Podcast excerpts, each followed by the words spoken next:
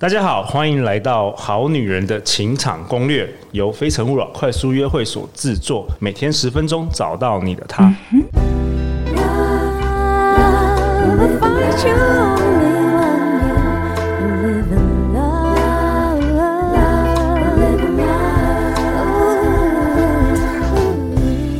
大家好，我是你们主持人陆队长。相信爱情，所以让我们在这里相聚，在爱情里成为更好的自己，遇见你的理想型。今天我们邀请到的来宾是站长 Luke，他是网络创业家，管理超过上百个网站，创办了电商修炼教育学院，协助上千人打造自己的电商事业。他粉丝专业有三万人追踪，兴趣除了做电商之外，最近还迷上区块链跟 NFT 投资。那为什么我今天请到站长 Luke 呢？因为前几个月啊，站长 Luke 跟陆队长我们合开了一个线上课程直播课，教大家怎么做 Podcast。然后那时候是因为我们的制作人 Justin 他说他想要来朝这个讲师的路线发展，我说好，没关系，给你磨练一下。然后我说我们来开一个课吧。然后 Justin 问我说大概有多少人？我说嗯，不知道，三四十个吧，你就当做是一个练习。结果后来我们既然两堂课卖了一千张票，对，透过站长 Luke 的宣传。对，有一千个人，所以我们 Justin 他第一次教课就有好几百人，三百多人同时在线，害他那几个月有点睡不着，压力比较大，压力比较大。那时候站长陆克在最后那个问与答 Q&A 的时候问我说：“诶，为什么我都没有邀请站长陆克来？”我想说，站长陆克，你跟这个好女人情场攻略有关哦。哎、欸，对啊，我也是谈过一点感情的吧，不是机器人，对不对？不是外星的嘛，不是外星人，不是机器人，对不对？对，所以我觉得很奇怪，陆队长是不是讨厌我？哎、欸，都不邀请我来上节目？没有，你真的想太多了。我是很怕邀请大家，然后大家突然说：“哎、欸，我跟两性有关系。”我通常是遇到这个反应。OK，OK，OK，、okay, 所以我们今天也请了那个 Juby。站长 Luke 的老婆 Juby，Juby，谢谢你前几天的分享啊，然后也希望每一年真的都能邀请你再回来。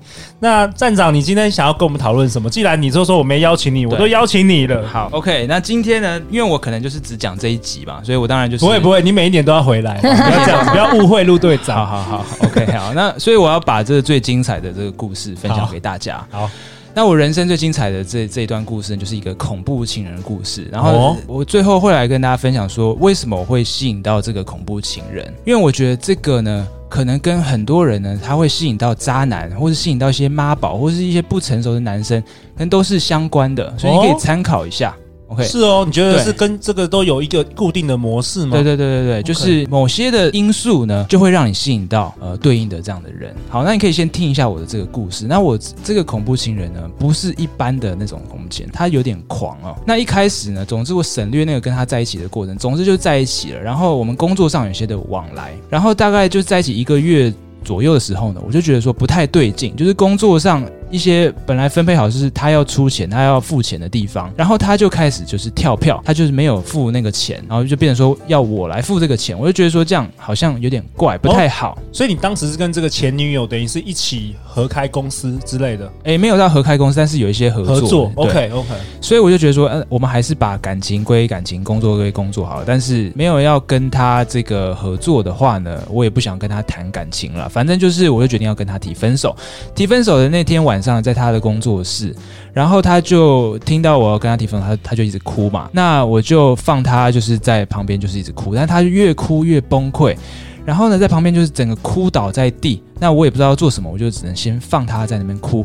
后来呢，他就突然呢站起来，然后拿了桌上的马克杯，走进这个厕所，把门关起来，砰了一声。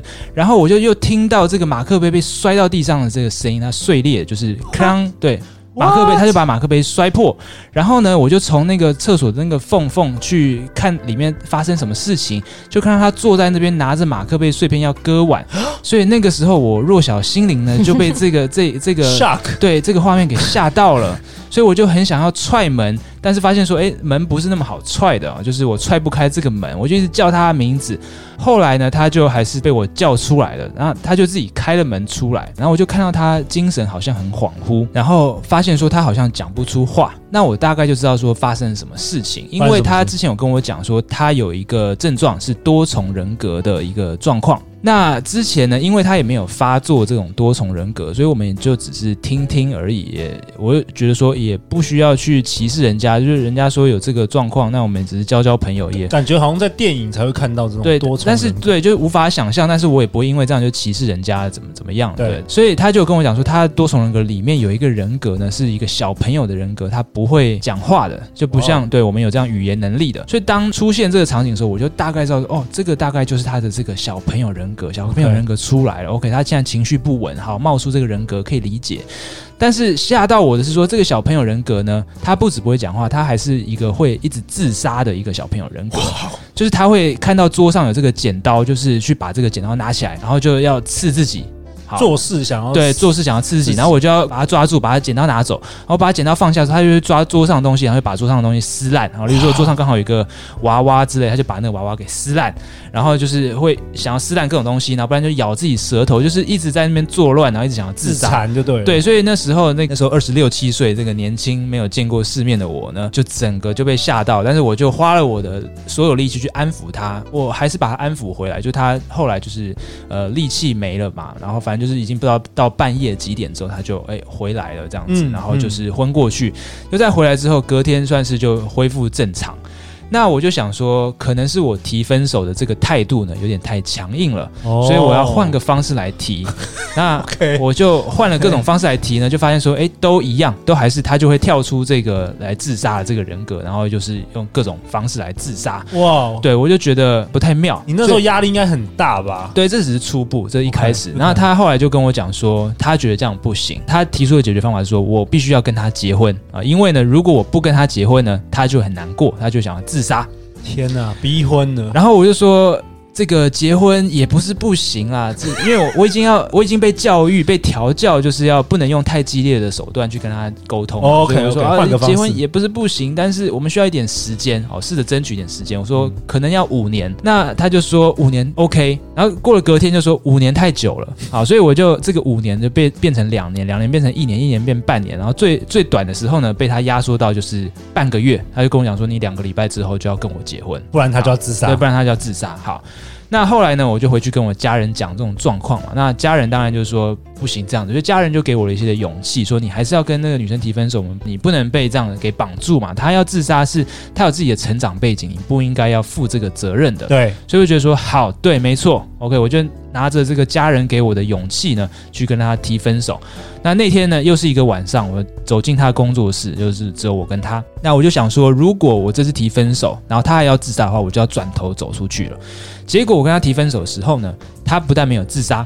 然后他那天还异常的冷静啊，呃，后来好像是变出第二人格，我忘记是他本尊还是第二人格了，因为他会有一个第二人格呢，是比较能正常沟通的。然后这个第二人格，他的个性就是呆呆的，所以我蛮相信这第二人格给我的这各种的讯息的，因为他看起来不像是会骗人的这样子。OK，然后这个第二人格就出来，然后没有要自杀。那我就说好，所以你现在的感觉是怎样？呃，就是这个本尊现在的想法是什么？对，第二人格就跟我讲说，他现在已经非常难过，他要离开这个身体了。然后呢，第二人格又跟我透露，就是说他的爸爸呢是黑道，然后就说之前已经有发生过这样子的一个故事了。哦，就是他的前男友呢，也是要跟他提分手，那他就非常的难过，所以他就去跑去自杀，那前男友就不管，后来没有自杀没有成功，所以他黑道爸爸呢就要报复他的这个前男友，然后就把这个前男友呢搞得就是天翻地覆。这个是真的还假的？还是就是我就不知道是真的还是假的。反正他第二人格跟你，对，但他第二人格跟我讲的，所以呢，因为他看起来就是蛮天真，不会骗人，不会骗人的，okay, 所以我就你相信相信了这个，对。Okay.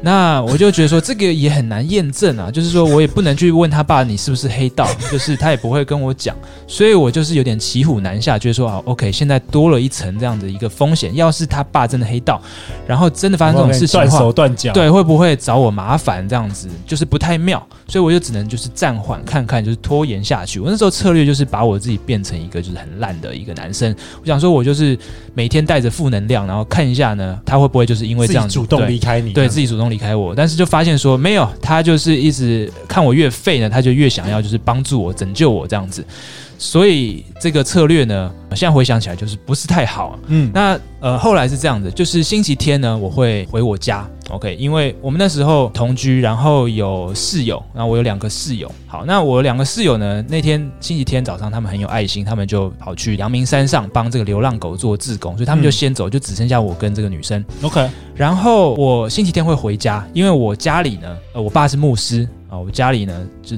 开教会的这样子。好，那总之呢，所以我会回家就帮忙。教会弹琴嘛，对，所以需要有人弹琴，不然就是等于是开天窗嘛。所以我无论如何就觉得说，我答应我妈的，我这个我一定要回去的。对。但那天星期天早上我要回去的时候，他就不让我回去。这个恐怖情人他不让我回去，他就抓着我的脚。我就是觉得说不行，我这个我妈要我回去，我一定要回去。然后他就抓着我的脚不让我走，就是在地上拖着他这样子的。然后拖不动，我硬是挣脱之后呢，我要走出去，他就用他的头呢敲那个旁边的墙壁，敲得蛮用力的。Oh. 所以我就是很害怕，就觉得说，呃，你要自杀 OK，但是不要在我家自杀，这样子就是很麻烦。凶宅。对对对，我就觉得，呃，这样子不是办法，所以我就试着就安抚他。其实，在那之前，他又有他还有其他的人格，他有一些暴力的人格，又就是跳出来过。OK。那这个暴力的人格呢？我们之前吵架是，他就会出来跟我打架，但是我挨打了，就是我不会打他，所以都是他来打我。然后他还会就是跟我扭打，然后那时候我还有做一些的网拍，他就会一只手呢，啪啪啪把我架上的网拍全部扫到地板上，然后在那边就是抓着我，然后在那边把拿东西丢我，要拿我的背包把我笔电拿出来乱丢，然后把我背包丢在我身上这样子，然后还抓着我的眼镜哦，就是一把把我眼镜抓下去，然后就。把把我眼睛就是折掉，折折掉，幸好是没有断，但是镜片掉出来，我就是瞬间就是眼前一片模糊哦，然后就还要自己去找这个镜片，然后幸好还装得上去，之类就是会发生这样子的被暴力人格打来打去的这样子的一个状况。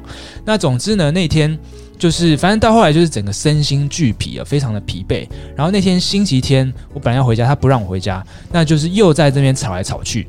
那吵了，就是大家也都很累，然后就已经呃差不多星期天的这个中午了，我就想说我已经回不了家了，那我不想要再跟他就是共处一室了，我想要去找个人来协助我。对，所以就想说，那我的室友呢都还在阳明山上去帮流浪狗做志工，那我要去找他们这样子，所以我就跟那女生讲说，好，那那不然我们去找那个我们室友这样子，那这女生就说好。OK，那我们就出动。然后我当我们这个开车开到这个淡水那边，要准备要去北海岸阳阳明山那那边的时候呢，这个我室友就打电话来跟我说，哎，不用来了，因为他们已经结束了，要准备下山了。那我就说，呃，不行，我们我们要找地方去，因为我不想要就这样回去了。我觉得还是要赶快找人来支援我，因为我已经身心俱疲了。然后刚好呢，这个女生就说，哎，那不然我们去法鼓山走走，因为她之前就是去过法鼓山嘛，她蛮蛮喜欢那边之类的。好，反正呢，我们就说好，我们去法鼓山，在金山那边，我们去法鼓山走走，所以我就火速呢去接了我的室友，然后找了人来，就是在车上有同伴，要有同伴，同伴嗯、因为他在有同伴状况下，他就不会那么怪，他就会恢复正常。Oh, okay. OK，所以呢，我们就往这个法鼓山。那那个时候状态我就是整个身心俱疲，然后已经不知道人生在干嘛，然后整天这个散发出来能量圈全部非常的负面的这样子，我已经完全不知道我自己在干嘛，有点像那个走投无路，对，走投无路的感觉。为什么会对 会把自己人生搞到这样？对对，不知道为什么是这样，然后也不知道怎么解决这样的问题啊。所以到了法鼓山上的时候，那个气氛就是蛮祥和的嘛。然后法鼓山上面有一个抽签的地方，好，然后呢，我就是抽了一个这个签，然后这个签上面就写说，当他人都在争夺的时候呢，你最好选择另外一条路走。哦，那我就觉得这个签好像给我一些的暗示，但是我就觉得好像没有帮到我，因为法鼓山上面的签都是一些鼓励人的话啦。对，OK，就是他不会是给你上上签、下下签，没有没有，法鼓山都是鼓励你的话。OK，所以 OK，那我就拿这个签去给我的这个朋友们看，然后那个女生也也在。那我室友呢，就是很喜欢就是乱开玩笑的，所以他他开的玩笑都很烂，他就说：“哎，选择另外一条路走，那那那你要不要选择出家这样子？” 那我听了就是觉得说，嗯，选择出家，呃，OK，就是呃，这是蛮好笑的这样子，对，就是不是蛮好笑，是蛮难笑的。OK，那这个女生呢，她可能那天就是状况也康康的，就是也跟我吵一天的架，所以她也就是恍惚恍惚的。那她就是常常会想要表现出一副很爱我的样子，对。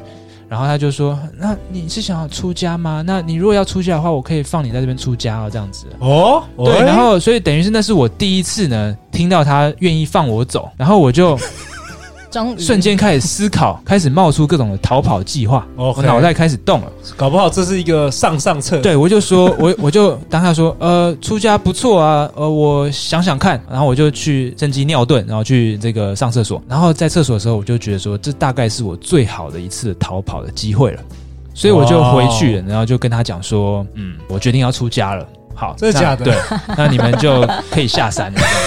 然后呢，他们就要准备下山。那下山之前呢，这女生就跟我讲说：“好，那你既然要出家，那个你要把你的钱包给我。”我就说：“呃，为什么要把钱包给你？我难道不能留一点钱，就是买一些吃的什么的这样？”他就说：“不行，你要出家的话，这些身外之物呢，你都必须要就斩断一些世俗的牵连这样子。”哎呦，那你又压力又来了，钱包还得了？然后我就想说：“好，这些钱身外之物啊，给他给他，反正钱再赚就有了，这个证件再办就 OK 了，就把这个钱包给他。”他就说：“那你要把你的手机给我。”我就说：“我手机不能留着跟家人联络一下报平安吗？”他说：“不行，你要出家，你必须斩断一些世俗的牵连。”人家说：“好，手机身外之物，身外之物就给他了。好，所以手机也给他之后呢，我就什么都没有。然后他就这样子下山了，他就放你，放你，对，他就放我。然后他大家他相信你真的要去出家？诶，其实没有，没有，没有，反正就是说，他就把我的这这些财产都都拿走，钱包、手机，最重要的东西都都拿走。”但是我那天穿衬衫，然后我这个衬衫胸前呢有个小口袋，那我不知道为什么那天前面呢就放了一千块的这个零钱在我的胸前小口袋，所以呢我知道我自己还有这一千块，所以我就钱包、手机给他，然后就带着我的仅存的这一千块啊，去法鼓山里面就是借电话打电话给我爸，刚好哎法鼓山里面他们在吃包子，我还跟他们要了一个包子来吃，那时候我就全身在颤抖，你知道吗？就颤抖吃着这个包子，然后脑袋就是非常的激动，然后真的很感谢就是收到这个包子。然后在那边讲电话的时候，手一直在抖，然后就跟我爸讲说，就是爸，我要准备回去了，然后我现在已经就是甩掉那个恐怖情人了。总之回去再解释。那如果你接到任何电话，都不要不要讲任何东西，就当做是没有看到我这样子。嗯，所以那时候我就开始就是我的这个逃跑计划。那我就搭车呢回到我家，家在淡水。那我就想说，就应该可以，就是不要一直见到我，然后说不定呢，他就认为我去出家了，你去出家，对。嗯但他当然也不是白痴嘛，就他可能想的是说，他拿着我这些东西，他他他就觉得说我应该哪里都不能去。他当天呢半夜呢就开车，然后再冲上法鼓山要来找我，然后就发现说我已经不见了嘛。因为这是这是我后来联络我室友的时候，室友跟我讲说，哎，那个谁谁他冲上山要去找你了。那我为了要让他觉得说我不是回家，我是出家，OK，所以呢我那时候就很天马行空的想了一个办法，我就去这个家乐福，然后去呃理了那个一百元。理发，然后就是跟他讲说我要全部剃光 全部剃光之后回到我家，然后拍了一张照片，然后我就写了一封文情并茂的信啊。哎，你那时候没有手机啊？对，但是我家里有电脑哦。Oh, okay, 对，okay. 对，我就用家里的电脑写一封文情并茂的信。呃，信里面的大意就是说，我之所以没有在法鼓山出家呢，是因为法鼓山出家条件比较严格，但是我还是很想出家。OK，所以呢，我就跑去别的地方出家了。意思就是说，你不要来找我，不要来，不要来，不要来找我。然后信里面就讲一些谢谢你啊，你好棒啊，这样子。我好，我好像讲不出我爱你，没有这个戏呢，还是演演不下去。就是好，那总之呢，我就是加上我的这个光头的这个照片呢，我就跟那封信寄给他，然后他就收到这封信了。那隔天呢，早上起来的时候呢，我亲戚呢就打电话给我爸哦，我就听到电话里面亲戚在问我爸说，诶，这个学号怎么了？发生什么事情了？那我就觉得不太妙，那我就去我的脸书上面一看呢。就发现说，他把我寄给他的照片，因为他有我的电脑嘛，他用我的电脑登录我的脸书，他就把我的照片跟我写给他的信呢，就直接呢贴到我的脸书上面，就是用我的名义发了这个东西. 所以呢，就看起来就很像是我在跟全世界告别，我要去出家一样。哇对，所以我朋友的下面就是一团问号嘛。那我是基督教家庭长大的，所以我很多基督教朋友，那基督教朋友就全部都傻眼了。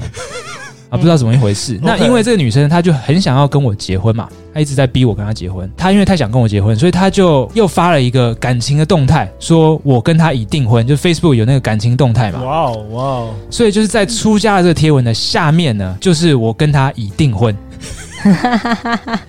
有些人是只看到一篇贴文，就是说恭喜恭喜恭喜，然后看到两篇贴文就是问号问号问 号，惊叹号惊叹号惊叹号，你这是怎么回事？这样子 okay, 看不懂这样子，okay, okay. 对，看到我有对，就是没有人知道我到底在干嘛。那我那时候呢，我看到的时候就已经有可能破百赞了，这样子。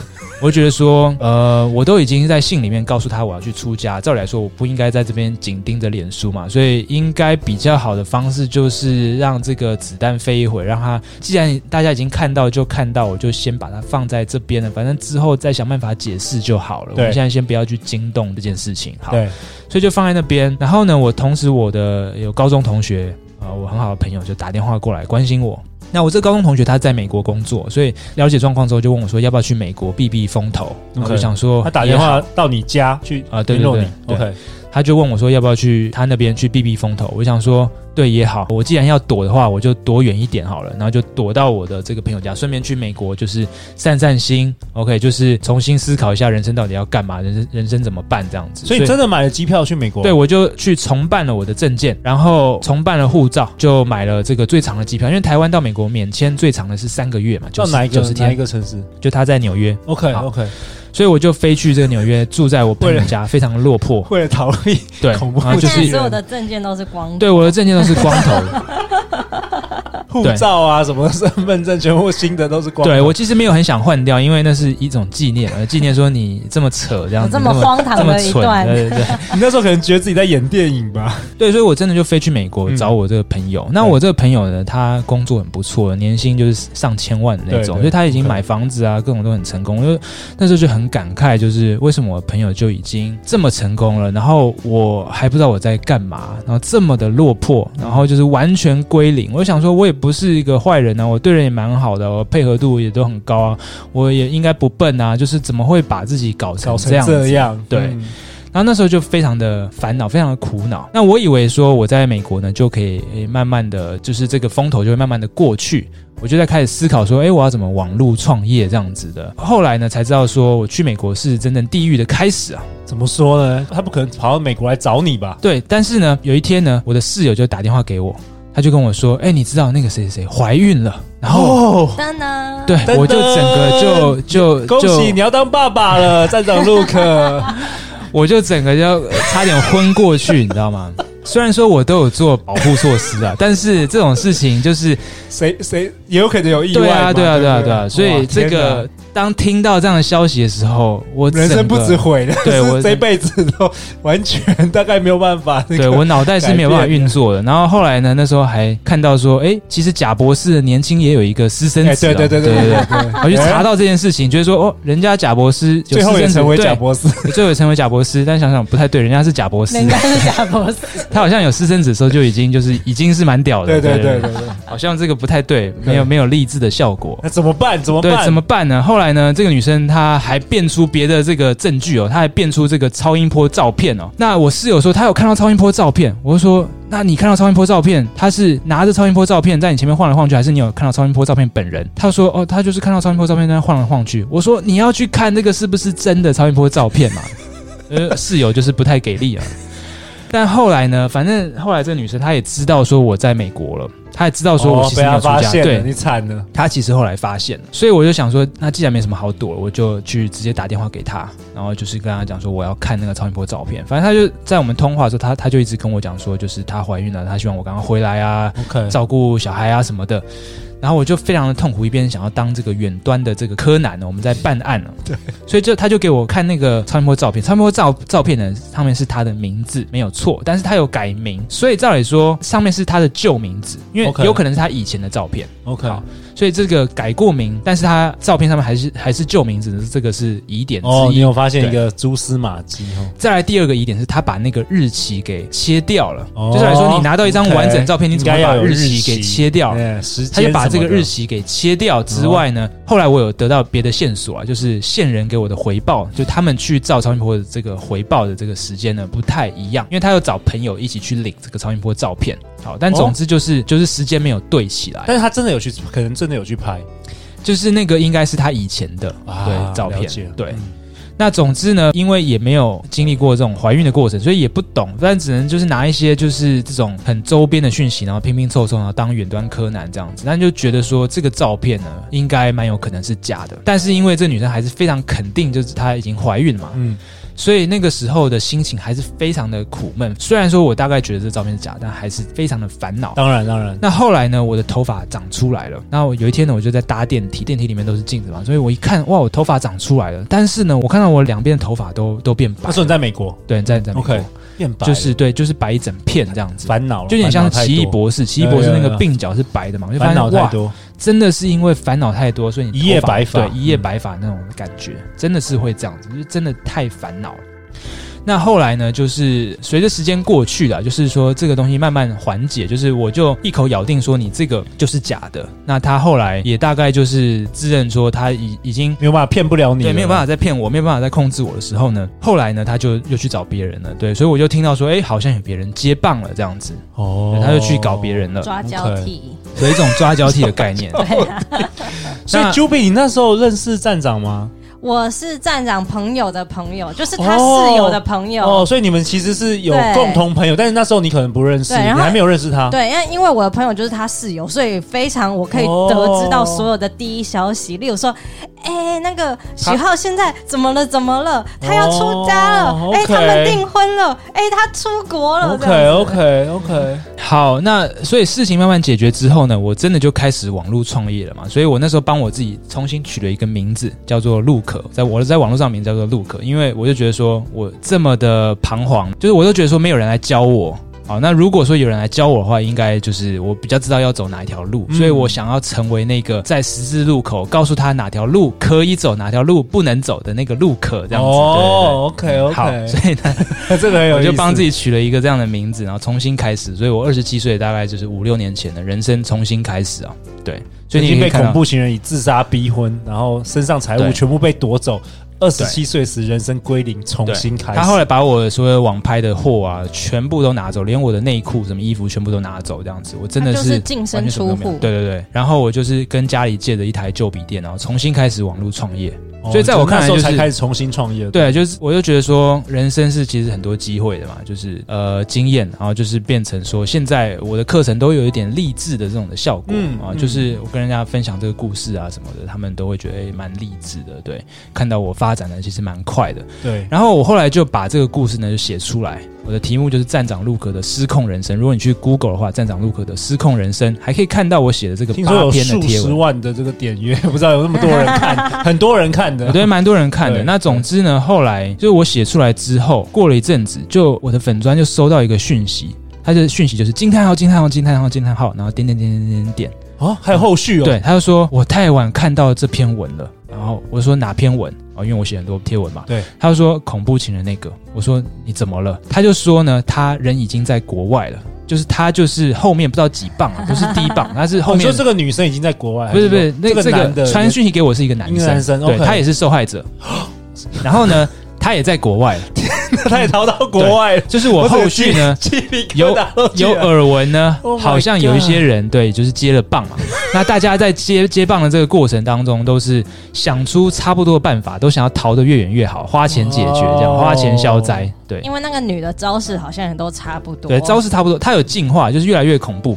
对，所以到底那个多重人格是真的还是假的？我觉得比较像是边缘性人格。OK，就是说不是多重，因为多重人格其实际是无法控制，但这个女生她是可以控制，她可以就是切换的这样子，所以她不算是多重人格，但是她那个东西演的真的很真。你要说这个是理智的人演出来的，我觉得对也很难。他那个状况是说，他变出那个人格的时候，他还不用讲话，我看他的眼神呢，就已经知道说这哦，这个是哪一个人格出来了。哦，连眼神都对眼眼神都可以看得出来，所以就是我不知道他的体质是怎样，反正就是特殊的体质。但确实精神状况是不太正常的。对，后来我就在检讨，就是故事已经讲差不多，已经讲完了。之所以要分享这个故事，就是要跟大家分享说，为什么我那时候会遇到这个恐怖情人呢？好，那我有两个观点，大家可以听听看。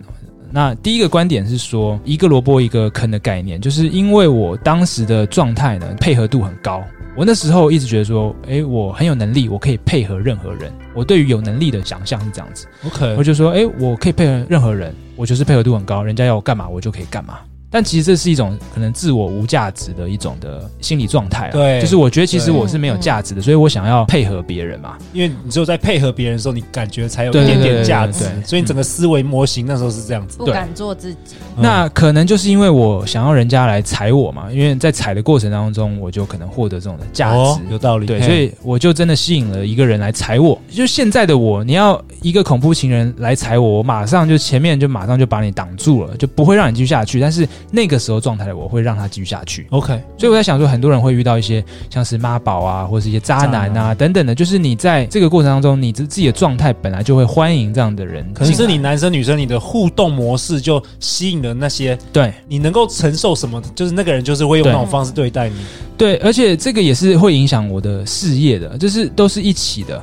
像是我在出家前跟出家后呢，我的技术程度是差不多，我架网站的技术是差不多。但是我在这之前呢，我会帮自己找借口，然后很多事情我就不敢去做。嗯，但在这之后呢，我就觉得说人生已经死过一次，我已经丢脸都丢完了，我已经没什么好再丢脸，丢脸又没差，所以我就会敢做很多我之前不敢做的事情，所以我整个人生就不一样了。我就后来就开始做我的粉专，做自媒体啊，然后开始就是在网络上发内容啊，然后开始去就是扩张我自己的事业啦。对，所以就是你的内心状态呢，不只会吸引不同的人，也会改变就是你很多的这种的做法。对，那这是第一个要跟大家分享。第二个要跟大家分享的是说，这是我比较后来才获得的一个启发。呃，对，一个启发。就是我之所以会吸引这个恐怖情人呢，是因为我从小呢就是一个蛮压抑的一个人，因为我就是我爸是牧师嘛，然后我们是在一个基督教家庭里面，所以有基督教这种的价值观。那我不知道批评基督教价值观，我觉得他当然有他很好的地方，但是因为一直在这里面，可能我就是太压抑了，然后我有一些自己的想法一直没有被接受，然后一直没有被交流，没有讲出来啊等等的，所以就是太压抑了，压抑了太久的结果呢，就是我就吸引到了一个人呢，他帮我把我一直压下去的这个能量呢给演出来。哇哦！就是我什么意思？再再讲一次。OK，就是我很想要演出一个疯狂版的自自己，但是你很压抑，所以你没办法。我没有办法演出来这个自己，所以你可能在这个潜意识中，你想要吸引这种很疯狂的人。